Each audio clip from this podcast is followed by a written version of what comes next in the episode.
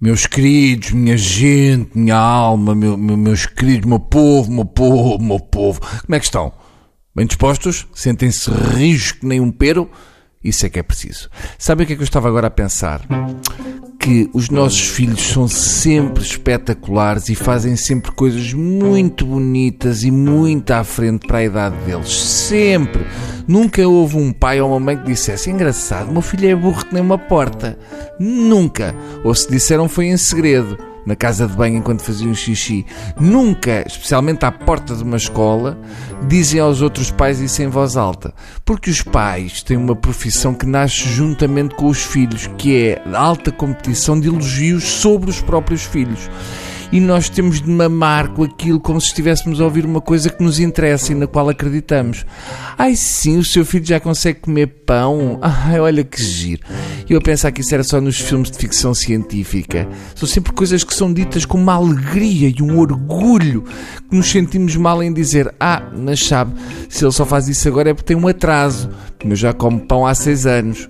E depois partilham coisas demasiado íntimas para serem partilhadas em voz alta. Mas como eles estão com aquele vírus do amor de mãe ou de pai, dizem como se fosse uma coisa normal. Sabe? O meu agora faz cocós muito grandes, assim cocózões que eu até penso, oh Ruben, como é que esse cocôzão saiu dentro de ti, Ruben? Isso pesa mais do que tu, Ruben? É fantástico, meu Ruben. Ponto número 1. Um. Pessoas que dizem o meu Ruben, como se fosse um automóvel que compraram num stand usados. É, não.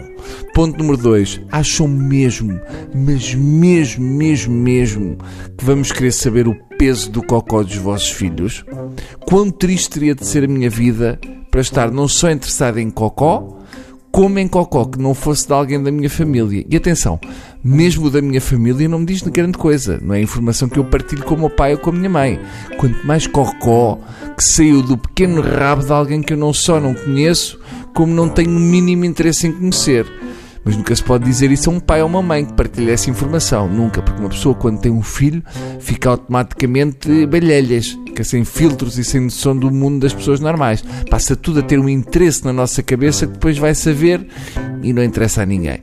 Eu no outro dia tive uma mãe a explicar-me que o filho já sabia puxar a pele da pilinha para trás no banho. Atenção, lá ver se nos entendemos aqui numa coisa.